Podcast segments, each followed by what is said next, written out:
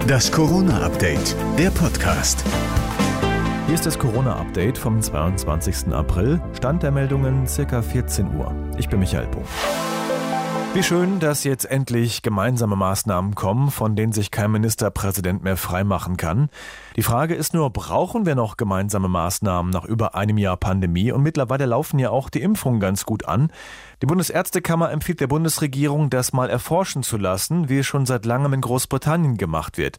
Wie steht es aktuell um die Durchseuchung? Also wie viele Menschen haben vielleicht schon eine Erkrankung hinter sich, ohne es bemerkt zu haben?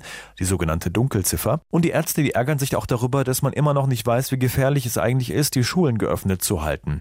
Entscheidung also treffen auf der Basis von wissenschaftlichen Erkenntnissen. Das ist eine Idee. Beim Impfen mit AstraZeneca ist das Chaos jetzt wirklich perfekt. Wie übel der Ruf dieses Mittels beschädigt wurde, das ist wirklich Wahnsinn. Selbst Wetterexperte Jörg Kachelmann ist geschockt.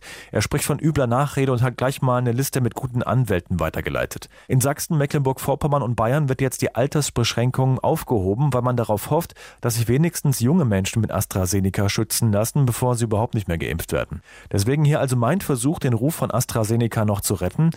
Wissenschaftler haben das Sterberisiko nach einer Impfung mit AstraZeneca berechnet und herausgefunden, dass es ungefähr so groß ist, wie bei vier Tagen Skiurlaub auf der Piste zu sterben. Ja, wichtig ist jetzt vor allen Dingen locker bleiben. Halt, stopp! Jetzt reicht es! Wir sind in der Endphase der Pandemie und es lohnt sich einfach nicht mehr, noch schlechter drauf zu kommen. Zwei Fakten dazu. Kaum einer heiratet mehr.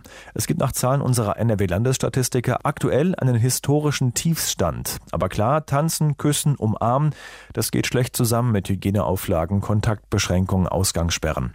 Außerdem gibt es mittlerweile so viele Corona-Skeptiker in Deutschland, dass selbst Günther Jauch offener Hass entgegenschlägt. Jauch hat bei Stern TV erzählt, dass er massenhaft Hassbriefe bekommt, weil er für die Impfkampagne der Bundesregierung wirbt. Also Günther Jauch zu bedrohen. Leute, das ist in etwa vergleichbar mit Bambi die Beine brechen. Also wir müssen dringend alle runterkommen. Ich kannte mich mal kreuzweiten am Arsch lecken.